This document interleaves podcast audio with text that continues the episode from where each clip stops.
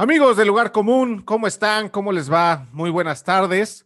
Eh, los saludo con mucho gusto. Hoy eh, en este lugar común, el podcast en el que hablamos del país y discutimos cómo crear un país para todos.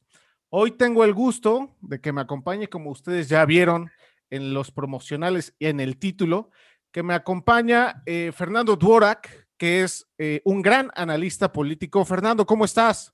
Encantado, Jesús, con mucho gusto estar contigo y gracias por la, invitación a estar contigo platicando este, sobre esos temas. Muchas gracias, eh, Fer, eh, por aceptar esta invitación. Eh, como ustedes sabrán, si no tienen oportunidad o no han tenido oportunidad de, conocer a Fernando Dvorak, él es analista, es este, consultor político también, es experto en temas legislativos desde hace varios años o décadas, diría yo se dedica eh, de lleno a hacer análisis profundo de este, de este aspecto. Eh, además, dirige el diplomado de planeación y operación legislativa en el ITAM. Participa en distintos medios de comunicación como analista, entre los que destaca eh, MBS Noticias, la revista Etcétera, Indicador Político con Carlos Ramírez. No sé si se me fue alguno, Fer. Estoy en la lista hablando sobre, sobre análisis de spot cada semana los martes y estoy también lanzando el podcast Realpolitik 101 que está en Anchor y en Spotify y en, en, Apple Podcasts y, otros. Que es el Realpolitik, Realpolitik 101. claro, es, son cápsulas de análisis muy buenas eh, de temas particulares, no se las pierdan. Eh, y pues él es Fernando Udora, que es nuestro invitado de lujo del día, y con él vamos a hablar de los temas que solemos hablar en este podcast Lugar Común. Y Fernando, si te parece bien, le entramos en materia, te voy a hacer la pregunta, la que siempre le hago a nuestros invitados, ¿no? La primera pregunta es, ¿cómo te está tratando esta llamada nueva normalidad? ¿Cómo has vivido la pandemia? Eh, ¿Cómo ha, ha sido para ti esta este punto de quiebre de, pues yo diría, de la historia de la humanidad. ¿Qué, qué me dirías este, desde tu punto de vista? Como muchos de nosotros eh, lo veo, veo que como poco a poco esa nube de que es la pandemia nos ha cubierto a todos. Es decir, primero era un rumor, eh, luego fue algunos casos aislados, luego fueron estadísticas y ya está llegando esto para la gente que es cercana a nosotros. Ya, ya está empezando a ver casos de amigos, de conocidos, que están o enfermos o, han sucumbido a la, a la pandemia, me gente.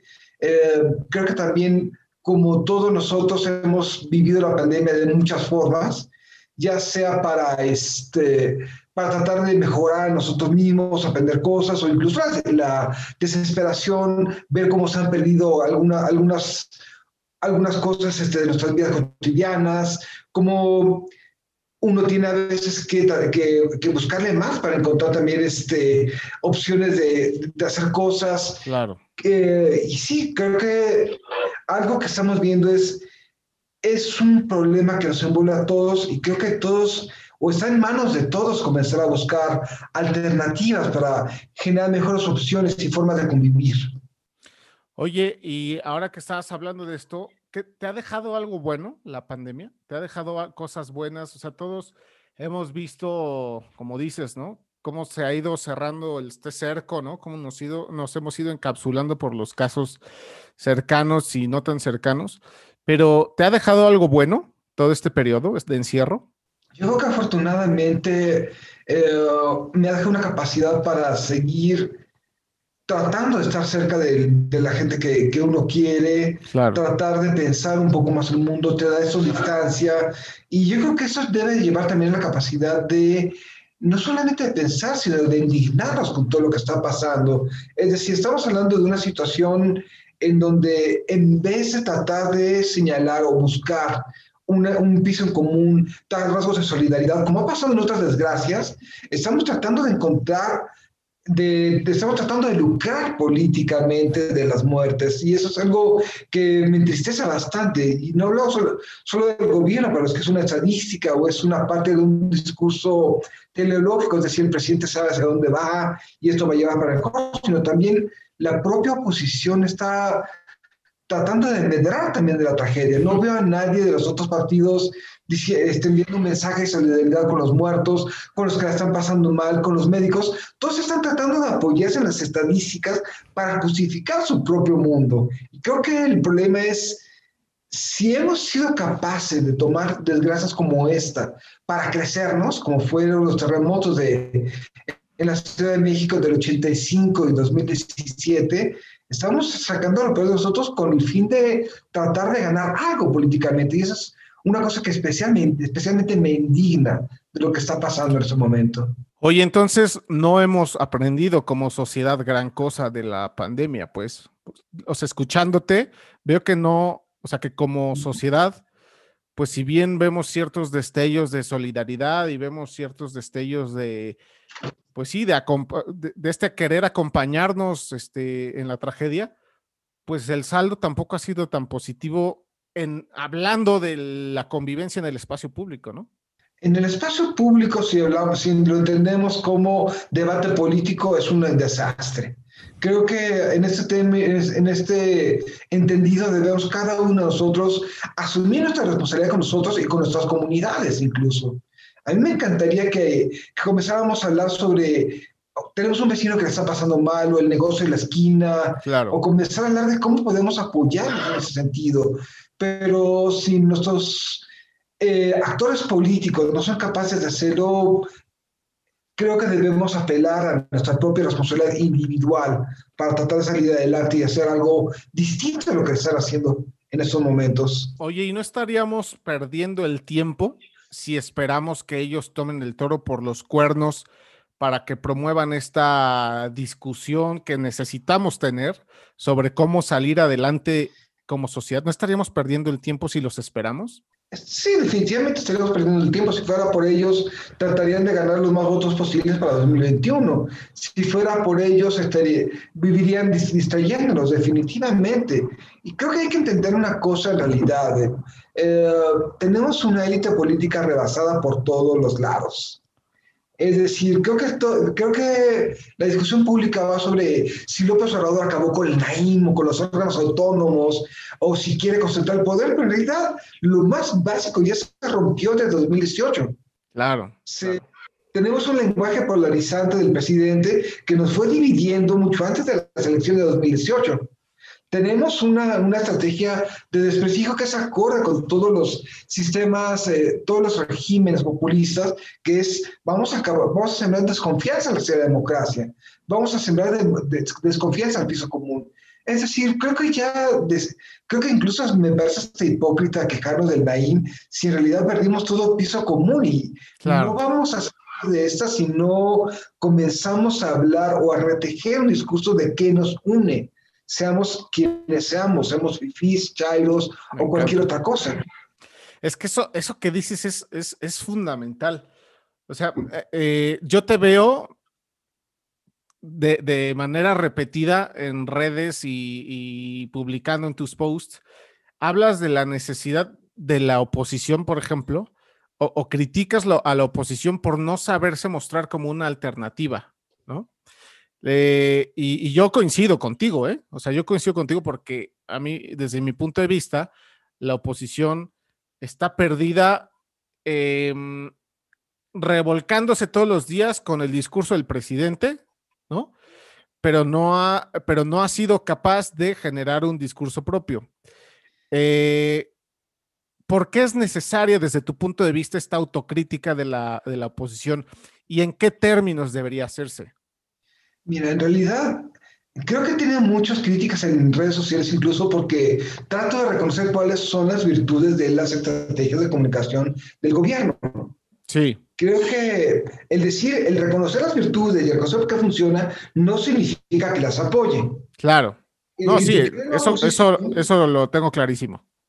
El criticar a la oposición no significa que esté contento con el statu quo. Totalmente el decir que no sirve para nada de las alternativas no significa que vaya a votar por Morena, pero creo que tenemos, creo que tenemos demasiado pensamiento binario ahorita. Sí, totalmente. Es decir, primero, yo creo que el primer ejercicio es darnos cuenta que no llegamos aquí de gratis.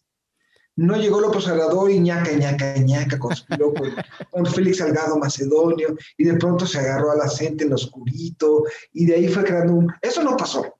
Sí. Pasó por un sistema político que a lo largo de, 40, de 30 años fue haciendo cosas muy buenas, pero también fue dejando de lado otras. La democratización en México nunca pasó por fortalecer al ciudadano un tema básico de rendición de cuentas como la reelección inmediata, no lo soltaron hasta que, se vieron obligados a soltarlo. Eh, los partidos políticos hicieron un sistema, hicieron un oligopolio para ellos mismos. Condiciones altas de entrada, es difícil formar un partido político. Reglas de competencia muy mediocres, el sistema de comunicación política no permite contraste. Claro. Y obviamente reglas de permanencia muy bajas. Y eso fue llevando a la destrucción de la democracia. Los regímenes populistas ganan justamente porque la democracia no supo entender las señales de alarma. Y eso pasó en Estados Unidos, en Venezuela, en Bolivia, en Ecuador, en Hungría, en Polonia, en todos los países donde ganan, es por eso, porque no se supo entender las señales. ¿Y quiénes no lo entendieron? Las élites políticas que gobernaban las élites políticas y una ciudadanía que, que, está más propensa a creer en buenos y malos que en personas que son como nosotros. Por lo tanto, para mí el primer tema es, hay que dejar el pensamiento binario. Esto se cayó. El sistema fracasó. La oposición no dio para más. Y hay que aceptarlo. De acuerdo. Y eso implica y no vamos a retomar nada si no partimos del reconocimiento del fracaso.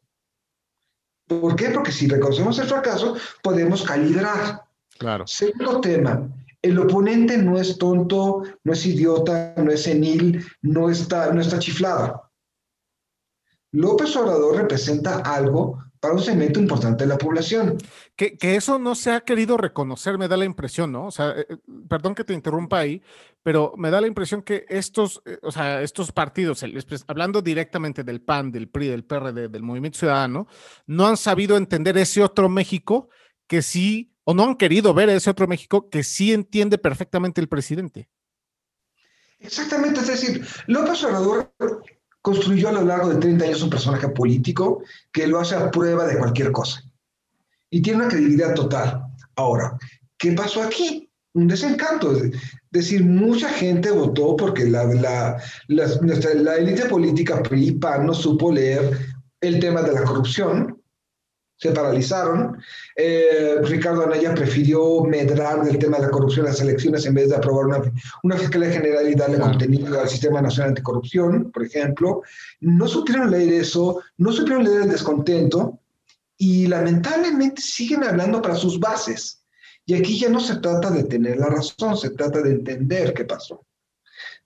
Y otra vez puedo coincidir con los planteamientos de la oposición en sus políticas pero lo más irrelevante en estos momentos es tener razón si no se sabe comunicar. Totalmente. Entonces, hay que entender muy bien qué es lo que pasó. Hay que entender y hay que darle dignidad al oponente, estemos en el lado que estemos. Si somos opositores, necesitamos reconocer los méritos del gobierno, que tiene méritos, al menos en cuanto a capacidad de manipulación y de comunicación. Hay que entender esos esquemas. Por ejemplo, ahorita, ahorita, están diciendo que vamos a tratar de quitarle a Morena la mayoría en la Cámara de Diputados. Posiblemente, pero después qué? Y lo único que me, dicen es, después vemos qué hacemos. Oigan, en ese después vemos qué hacemos, López Obrador se va a llevar 2024. Claro. No saben qué es lo que va a hacer López Obrador, no entienden, no, no saben su retórica, no saben que para él y para su estilo de gobernar se trata de tirar las leyes, se trata trata de desprestigiar lo que no le sirve, como cualquier canon de discurso populista en cualquier parte del mundo. No saben qué está pisando, no saben cómo piensa, no saben que precisamente el jugar a un esquema de oposición como el que hubo entre, entre 97 y 2012, fortalecer al presidente, creer que van a tener la agenda del gobierno, creyendo que así que en 2024 van a ganar ellos, sí. están completamente equivocados. O sea, por lo tanto hay que, hay que entender al otro. No se trata solamente de decir, voy a entender para vencerlo, se trata de entenderlo y de admirar qué es lo que hacen. Y eso va para los dos lados. Ojo, hay moderados en los dos lados. Los radicales son ruido de fondo. Hay que tratar de construir ese centro con personas que son moderadas, no son facilitadores, no son tibios. De acuerdo. Y esa es otra cosa, es decir, esto no es la resistencia. Creo que ahorita están hablando mucha gente sobre el término facilitadores, ¿no? no yo creo que se imaginan que están en la Francia de la Segunda Guerra Mundial ocupada por los nazis. Sí. Y de pronto están, ocultos y, y, al acecho, y de pronto creen que en cuanto, los, en que en cuanto la cuarta transformación caiga, van a salir a rapar a todo el mundo y ponerles letreros de facilitadores y burlarse. Así va a funcionar. En algún momento esto va a caer porque va a llegar, va a desgastarse el bloque, el, bloque radical y los moderados van a volver a tejer un nuevo arreglo. Pero esto no se trata de quitar a los otros. Por lo tanto, segundo tema, hay que reconocer. Tercero, si nosotros reconocemos que fracasamos y entendemos al otro, hay que hacer autocrítica.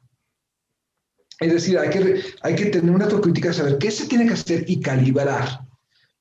Esto, entre más, tarde, más nos tardemos en comenzar a pensar alternativas, más vamos a tener que reconstruir desde cero todo. Entre menos nos tardemos, menos vamos a tener que reconstruir. ¿Por qué? Porque si nosotros decimos que tenemos razón y vamos con el otro, van a decir, esas son tus instituciones, son tus reglas. No se trata de decir yo estoy bien, o estamos perdiendo un millón de empleos, estamos perdiendo un millón de empleos de lo que tú estabas haciendo. Estamos, este, se está cayendo el Poder Judicial. Sí, pero es tu Poder Judicial. Hay que hacerlo nuestro.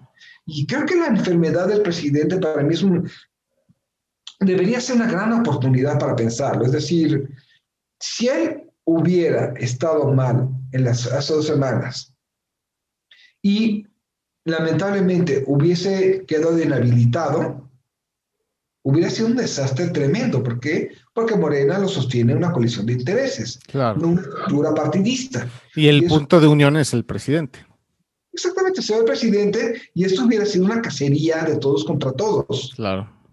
Yo creo que esta oportunidad es, estuvimos en riesgo todos juntos, todo el país, seamos quienes seamos, estuvimos en riesgo por decir de una persona una posición de tanto poder. Creo que debemos de hablar de todos. Es decir, el tercer tema, digo, siguiente tema. Si nosotros tenemos que calibrar, necesitamos hablar sobre todo, necesitamos reconstruir nosotros. Una permanencia con una pertenencia común de todos. Y aquí el futuro no va a ser correr a uno y poner a otro. Va, a tener que ser la meta, va a tener que ser un esfuerzo de cambio. Y aquí todos vamos a tener que ceder algo. Claro. Las empresas, formar empresas debe ser mucho más fácil. Ya no debe ser tan fácil premiar un capitalismo de cuotas, por ejemplo. La democracia, los partidos tienen que tener, sujetarse a otro tipo de reglas de, competencia. Fracasado, fracasó el actual modelo, modelo. Todos vamos a tener que ceder algo.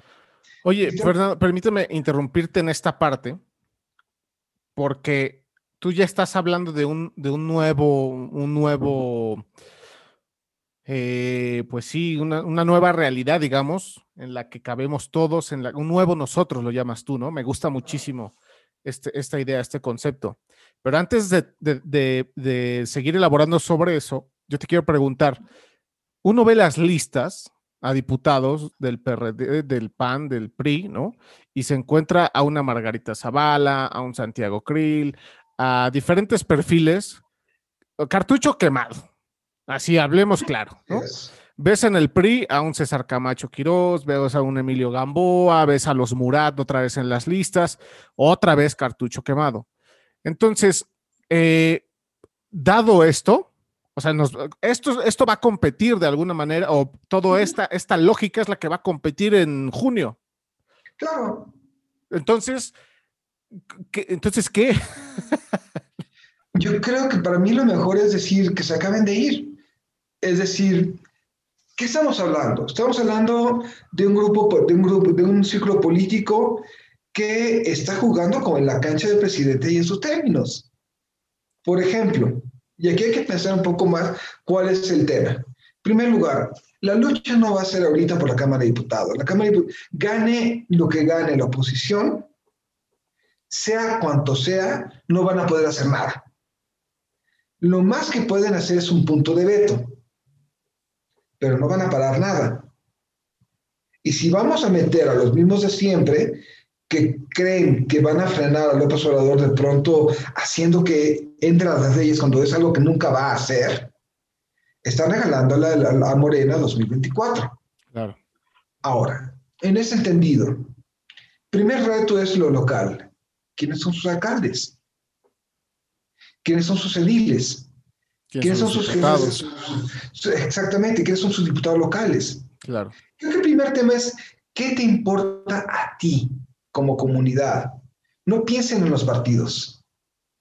No solamente, los, no solamente la oposición está en crisis, también Morena va a estar en crisis a partir de este año. ¿Por qué? Porque si logra reelegirse un núcleo significativo de actores a sus cargos, diputados federales, locales y eh, autoridades municipales van a tener fuerza propia. Sí. Y eso es veneno para cualquier partido, incluyendo Morena.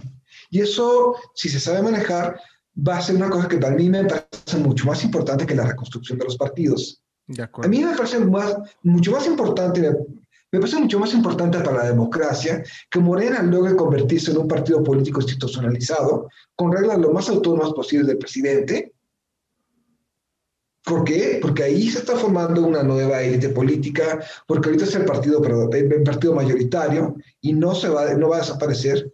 Me parece mucho más importante que Morena se consolide como partido político autónomo el presidente que el tratar de, de darle, de, de, inyectar la adrenalina a una oposición que ya no dio para más. Ahora, bajo esto, ¿qué vamos a hacer? Em, la alianza va por México, que es, no, no, va por México no tiene alternativa en realidad, no tiene un programa común. Es, una mezcolanza extraña que ni, siquiera alcanza a ser eh, aglutinada por uno o varios liderazgos claros, ¿no? Están tratando de, de ganar el más provecho posible, valiéndose de su muy escasa competitividad para ganar los más asientos posibles. Pero no hay una alternativa, no hay un proyecto, no van a aprobar nada, Debería estar ahorita tratando de, perfilar un nuevo México para empezar a plantearlo ahora sí en 2024, pero están reaccionando. Movimiento Ciudadano, ¿qué movimiento? Van a decir que son, que son esquiroles los de Movimiento Ciudadano, podrían serlo, no estoy diciendo sí o no, pero tienen una estrategia mucho más inteligente. Están diciendo, vamos a competir por nosotros mismos están siendo más honestos en tratar de ganar un 5 o 6% de, de, un grupo parlamentario a partir de su esfuerzo. Están atrayendo un grupo de jóvenes que pueden no ser competitivos electoralmente, pero están dando un discurso de novedad. Están tratando de hacerse una serie de grupos de base que van a permitirles un cierto poder de chantaje en la Cámara de Diputados si ganan. Todas estas ONGs y activistas que están teniendo van a darle un cierto músculo. Y todavía no llegamos al jingo, que es lo único que hacen bien. Claro. Es decir, hay que comenzar a ver las opciones, hay que comenzar a ver las prácticas. Entonces, bajo esta premisa, y eso es una cosa, yo no estoy recomendando votar por nadie. Lo único que estoy recomendando es que Fíjense completamente en todos los perfiles, todos los candidatos que se van a presentar para todos los cargos públicos que van a votar tienen un pasado, estudienlos, tienen un desempeño, estudienlos, y si van a votar por alguna, alguna coalición, por el, candidato de alguna coalición, juntos hacemos, hacemos historia va por México, fíjense en las listas de los partidos, porque al mismo tiempo que votan, van a votar por la lista del partido que están tachando. Por lo tanto, y aquí es muy, fácil, si ustedes quieren una opción de PRI, PAN o, PRD, vean la lista de, de, su circunscripción para ver que si, dependiendo de cuál partido tachan, cuál lista van a beneficiar. Comienzan a discriminar. Lo único que podemos hacer es eso. Morena, si la oposición gana 10, 20, 50% del pleno, no va a pasar absolutamente nada para el desarrollo democrático del país. Claro. Si elegimos a un grupo de políticos que ya no entienden al país, lo único que van a hacer es bloquear, decir que son patriotas, decir que lo están haciendo por el bien de México y van a exacerbar a López Obrador. Claro. López Obrador es altamente predecible. Sus tácticas, su discurso es muy limitado. Y ese es el problema, creyendo que es tonto y está loco, no ayuda para entenderlo. Por eso dije hace un momento, hay que entenderlo y hay que admirarlo. Esas son simplificaciones este, que vienen desde el prejuicio, ¿no? Exactamente. Entonces, si López Obrador, bajo este entorno, López Obrador lo, que va a hacer es envolverse en la bandera, victimizarse, y lo que va a hacer es, si tiene un discurso muy claro, va a hablar sobre el futuro mejor, sobre quiero, tengo las mejores intenciones, va a hablar sobre Madero, va a hablar sobre Juárez, y va a hablar sobre que la cuarta transformación es inevitable. Todo eso está en, en su discurso, pero muy poca gente se da la tarea de entenderlo. Si eso pasa, y si la oposición se envalentona, vamos a llegar a 2022 con la revocación de mandato. Claro. Y si no se entienden las estrategias del presidente, le puede regalar al López Obrador no solamente el éxito de la revocación de mandato, sino la posibilidad que en 2023 reforme la constitución para él reelegirse. es decir, mi miedo es que no hay nadie, si la oposición está presentando perfiles completamente quemados que ya no entienden el país, obviamente van a, van a actuar con, con, valores y con, con, paradigmas de los años 90. Oye, ¿y, ¿y, a qué crees que responde esta, pues no sé, esta actitud, quizá por así llamarla, esta cerrazón de los partidos, de estos liderazgos, para, para no reconocer que ya no entienden al país, o sea, esta falta de generosidad, de, hacerse a un lado para darle paso a nuevos liderazgos más jóvenes, con mayor empuje, ¿a qué crees que, que responde? Fundamentalmente la reforma electoral de 2007. Es decir, esa reforma les dio medios, les dio recursos, les dio financiamiento público, son élites cerradas que siempre dependieron en un entorno muy cerrado, nunca permitieron rotación de cuadros porque ellos controlaban las carreras. Siempre, siempre se pusieron a la reelección inmediata porque eso era veneno para ellos. Siempre, y obviamente eso les metió en una, una zona de confort. Su motivación no es México, es mantener una beca de financiamiento público. Así de claro. Creo que hay que comenzar a pensar en, si no sirven, la reelección nos permite dar otro tipo de cosas. Por ejemplo, la posibilidad de reelección va a ir cambiando los partidos políticos en un sentido.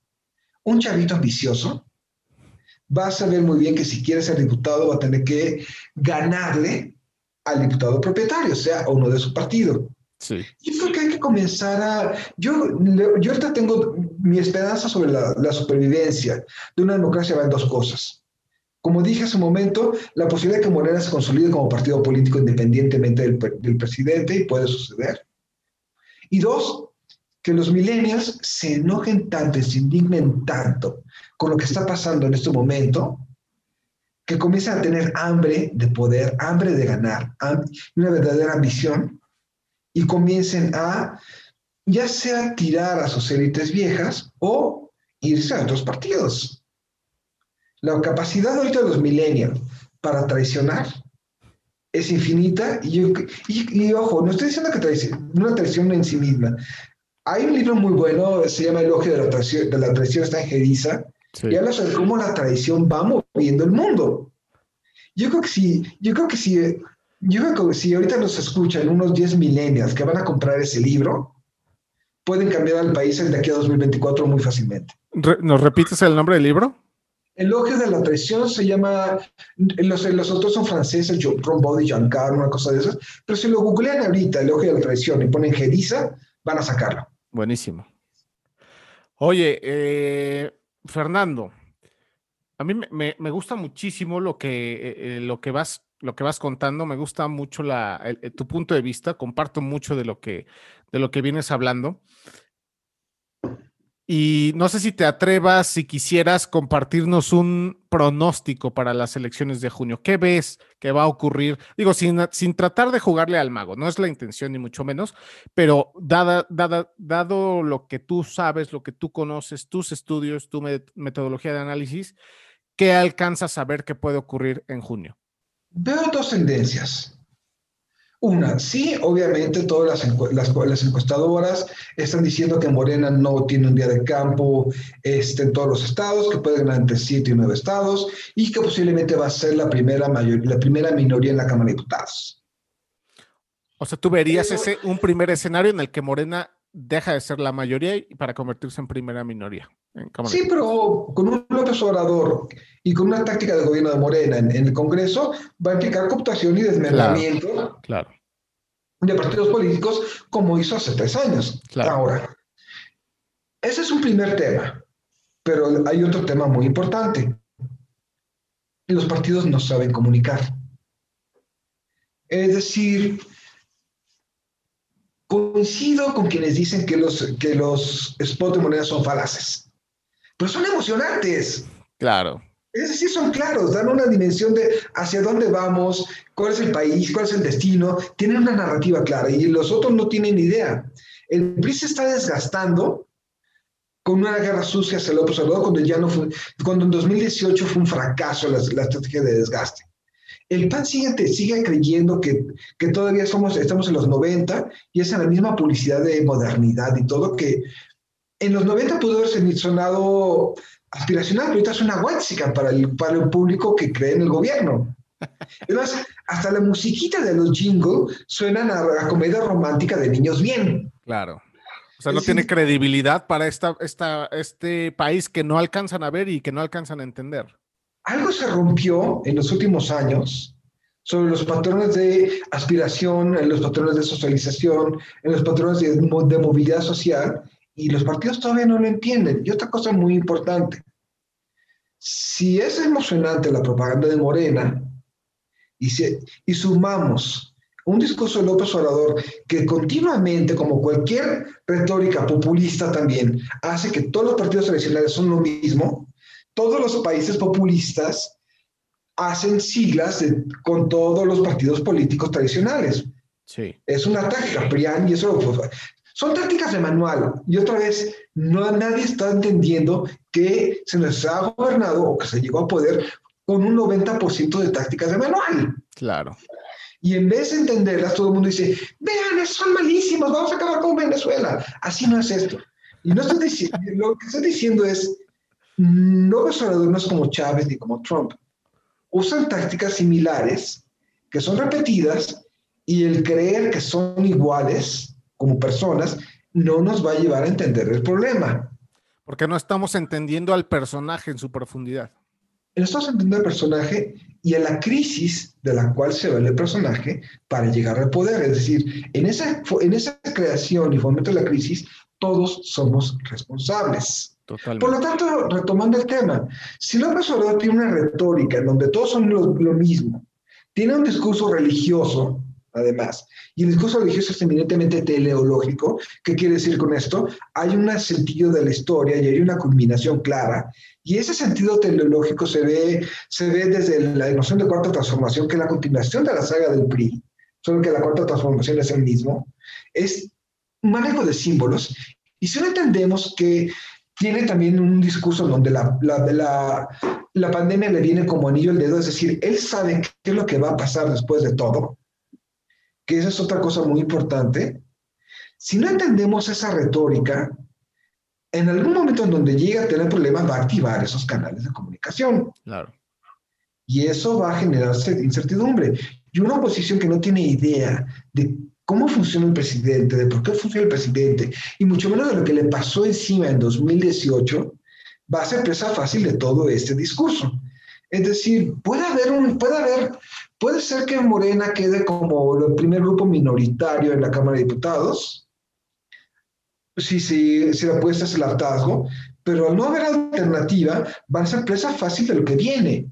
Y ojo, no, y ojo, por más que quiera yo que Morena se moderara, que comenzáramos a tener otra cosa distinta, no creer que eso se trata de decir, oiga, vamos a votar por la oposición y luego vamos a ver qué pasa, no va a funcionar. ¿Por qué? Porque les estoy diciendo a partir de la predecibilidad del personaje y de ciertas estrategias repetidas, cuáles son los siguientes tres o cuatro pasos. Y nadie lo está pensando así. La ruta está marcada, o sea, la ruta está marcada, está definido el camino. Hay quien dice, lo han dicho en este podcast, que, que va rumbo a, vamos rumbo al país de un solo hombre, ¿no? O que estamos en, eh, eh, este, en la, en la, pues sí, en el, eh, pues sí, en el camino de el país de un solo hombre.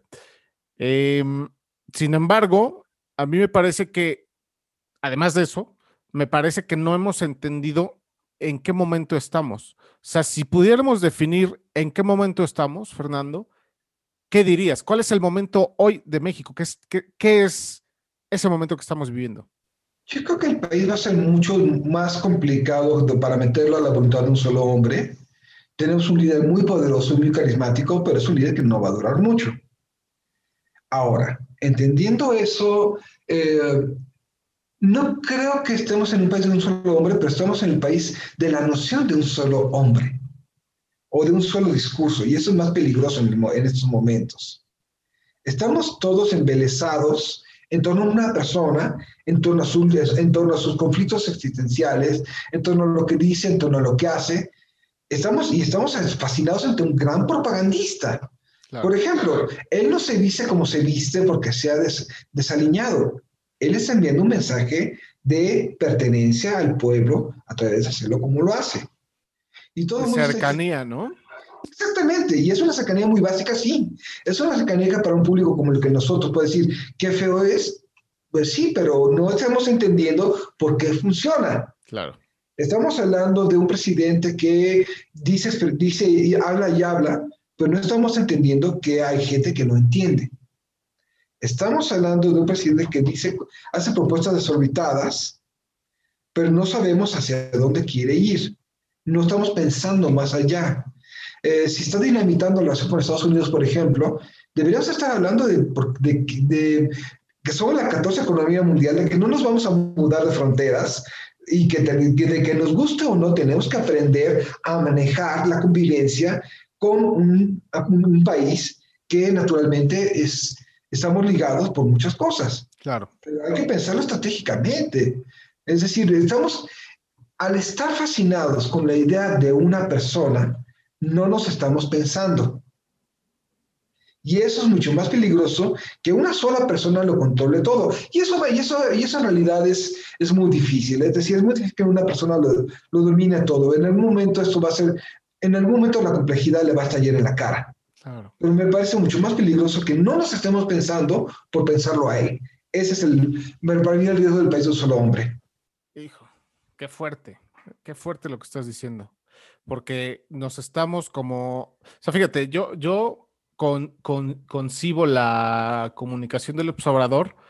Ya te, te, compartiré algo que estoy preparando al respecto, que es como ese análisis de la comunicación de, del presidente y de, su, de lo que él llama la cuarta transformación está, tan estructurado a base de sus voceros, ¿no? De tantos voceros, que cualquiera que intente generar conversación al respecto va y se estrella con esa propaganda generada con estos voceros, ¿no?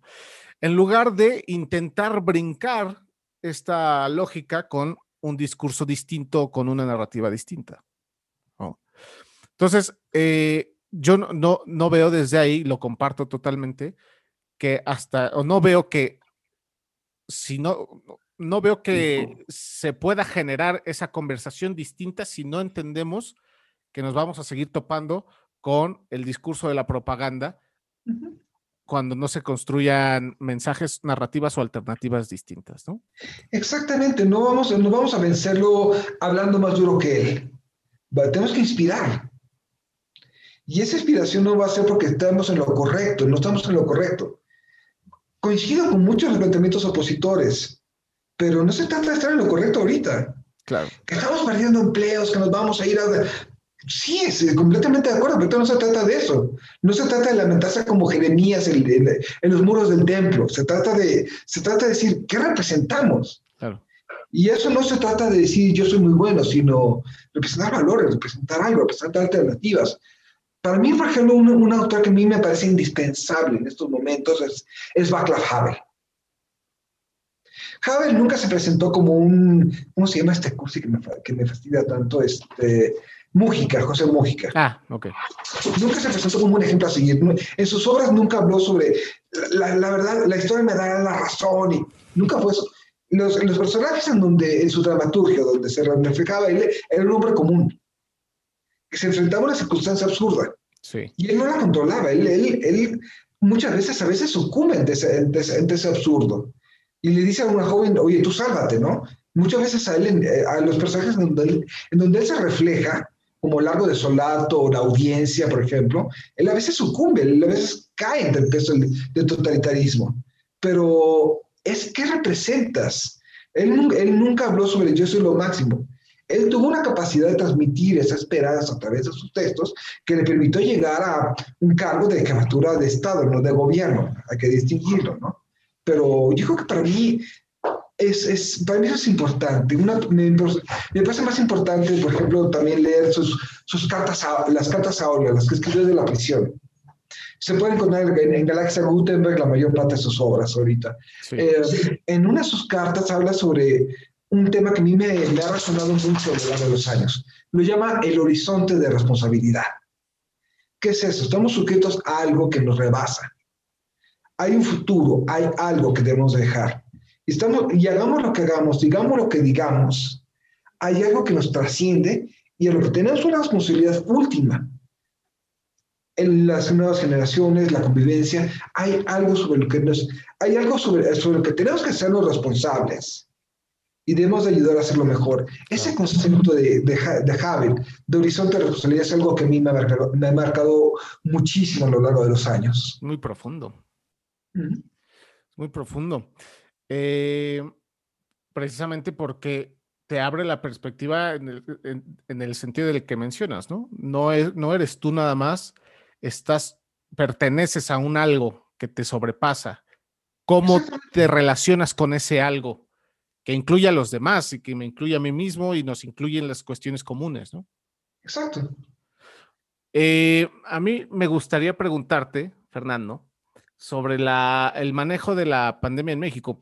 Eh, no por un sentido de morbo, ni mucho menos, ni como para, para este, eh, aprovechar la desgracia y, generar polémica al respecto, sino quisiera genuinamente saber qué opinas tú de, de cómo se ha manejado la pandemia y si esto em, tiene, qué implicaciones tiene más allá de lo electoral sino en la vida que nos es común en México. Yo creo que el manejo ha sido fundamentalmente propagandístico. En realidad no se nos ha dado garantías de nada. El registro de vacunas es, eh, tampoco hay garantía de, de, una atención. Se ha manejado de una forma electorera y también, los, también todos los otros partidos lo han manejado también como botín electoral. Eh, la administración de la crisis no ha, no ha pasado por la solidaridad entre nosotros. Eh, el creer que somos libres para usar máscaras o mascarillas, cubrebocas, no es, no, es no es liberalismo ni libertarismo, es irresponsabilidad. Y creo que se nos ha, hemos perdido la noción de que eso nos pega a todos, hemos perdido la noción de solidaridad y hemos perdido la noción de, hay otros que están pasando muy mal, ¿qué estamos haciendo por ellos? Claro. Eso va desde, y eso va desde nuestros vecinos, eh, colaboradores.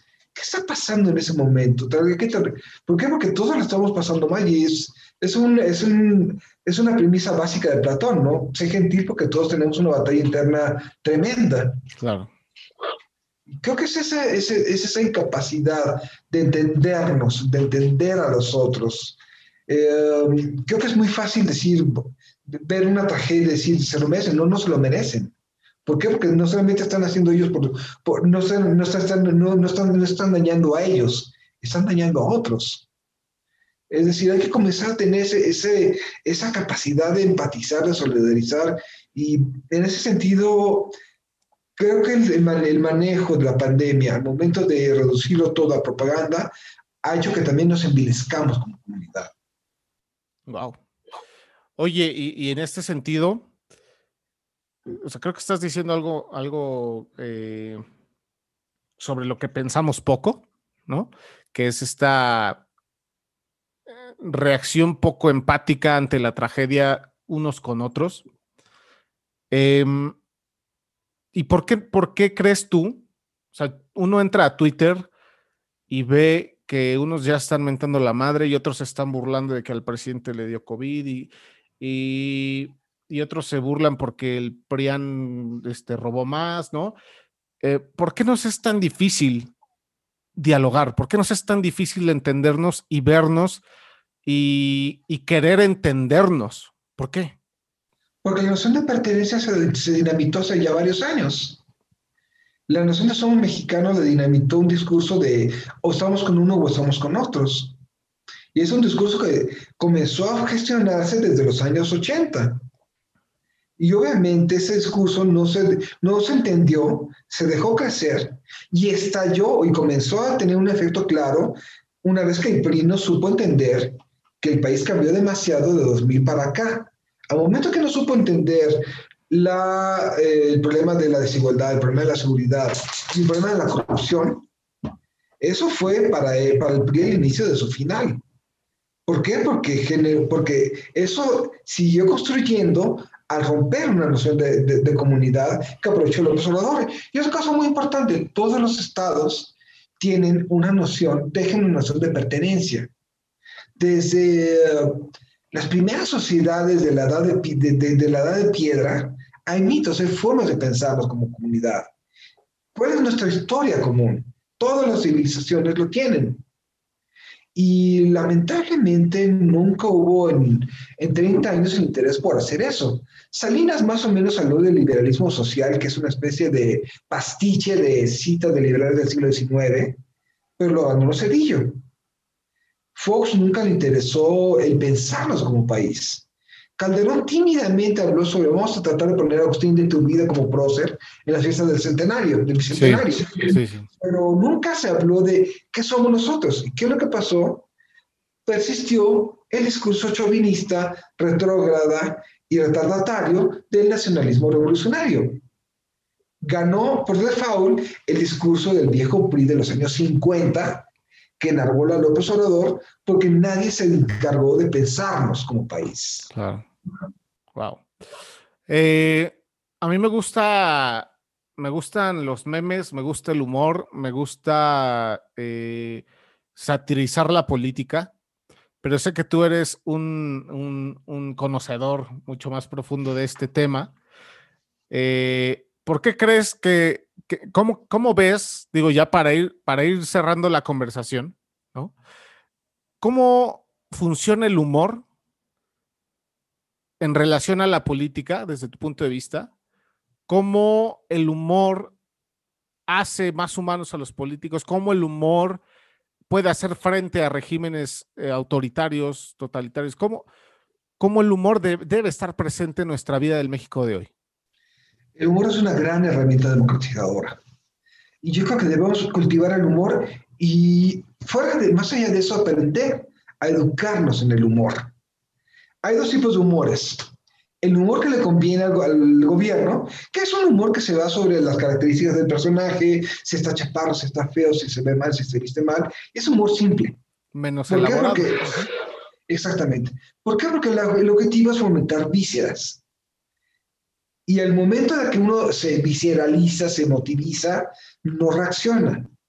Un humor que, necesitamos, que creo que es indispensable que construyamos es un humor que guarda distancia tomas dos pasos detrás, no te involucras en la anécdota y comienzas a satirizarla. Encuentras, y eso de mecanismos muy fáciles, por ejemplo, el, el tomar un diálogo y descontextualizarlo. Por ejemplo, ¿por qué no que te das cuenta de lo absurdo que es el diálogo? O pones a los personajes que hablan en situaciones completamente distintas. Sí. Es decir, hay que, hay que, una buena sátira toma distancia y ataca el argumento, no el personaje. Y a la hora que vemos que todo es absurdo, estemos quien estemos, podemos encontrar alternativas. Creo que el humor debe siempre de plantear una alternativa. Hay que pensarlo distinto. El gobierno va a querer que haya una sola visión histórica. La historia, la, historia debe haber alternativas. Y, y creo que ese humor que detona posibilidades, ese humor que sabe que no hay reglas, y ese humor que dice que todo es burlable es el que debemos, el, que debemos fomentar. Y hay, hay, hay metas humorísticas que a mí me encantan. Por ejemplo, soy gran fan de Monty Python, por ejemplo. sí, sí, sí. Creo que la vida de Brian debe considerarse una película navideña, por ejemplo.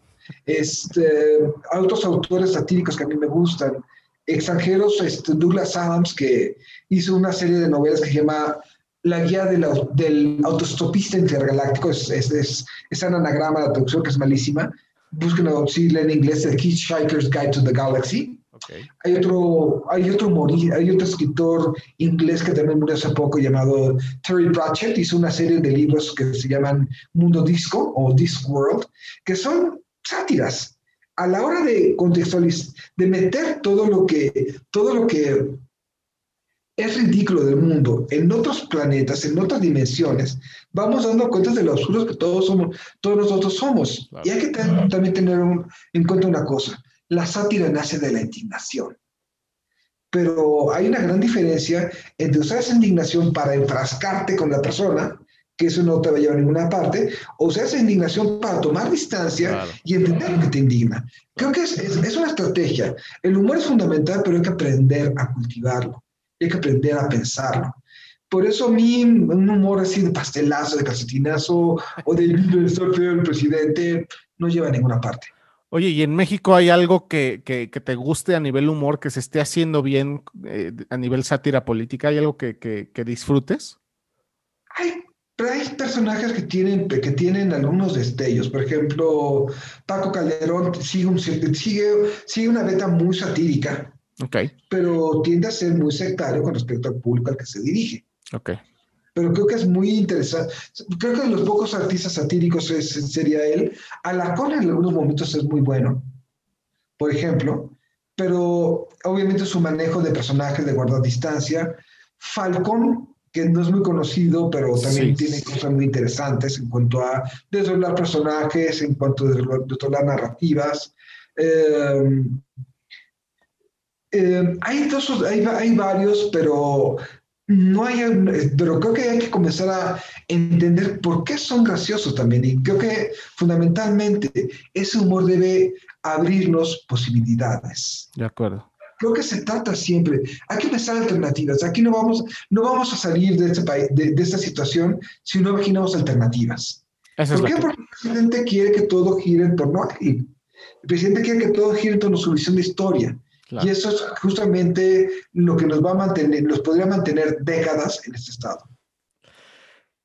Fernando, te quiero hacer una última pregunta para cerrar la conversación, eh, que por cierto he disfrutado mucho.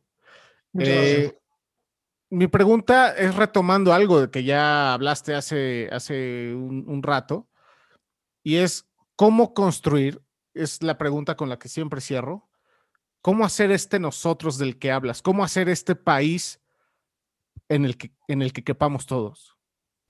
Yo creo que en primer lugar entender el enojo de los otros.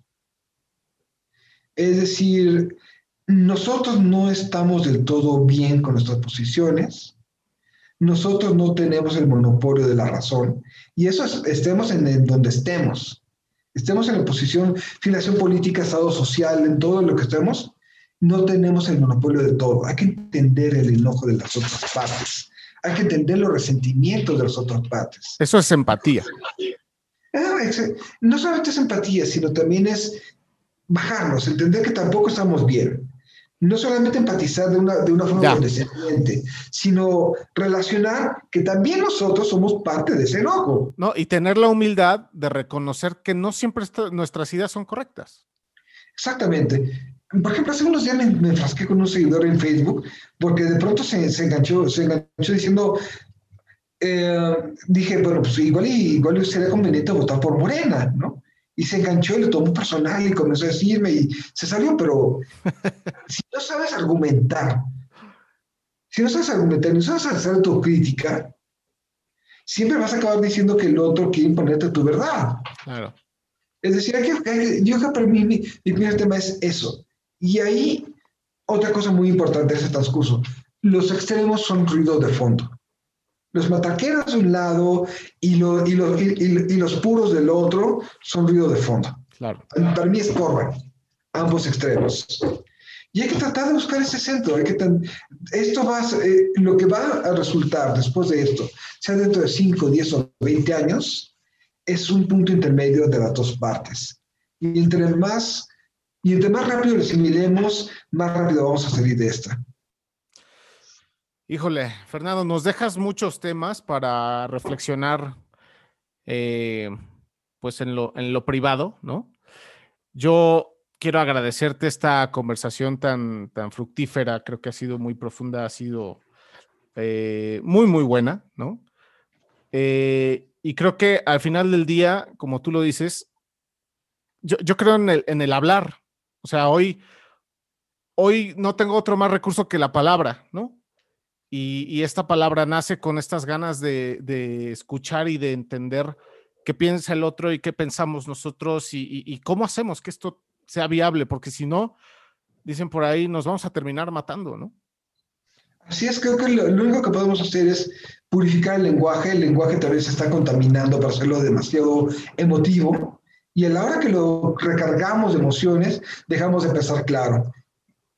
Creo que hay que, reivindicarlo, hay que hablar, hay que enriquecerlo y hay que votar alternativas.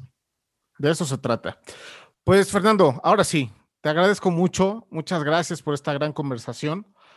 Eh, espero que se repita en algún punto, de, ya sea este, de este año, de estos meses eh, o en otro momento, pero aún así, muchas, muchas gracias. Encantado, Jesús. Qué gusto platicar conmigo. Este, esperemos que, nos, que nos hayan escuchado hasta el final y bueno, pues cuídense todos pues, este, y que estemos bien y lo mejor para, para ahorita lo que viene, que va a ser muy duro también. Eso, sí, seguirnos cuidando, seguir eh, tomando medidas. Y pues nada, aquí dejamos este episodio de Lugar Común, el podcast en el que queremos hablar para construir un país en el que quepamos todos. Los despido, eh, queridos escuchas, nos vemos en el siguiente episodio y hasta entonces.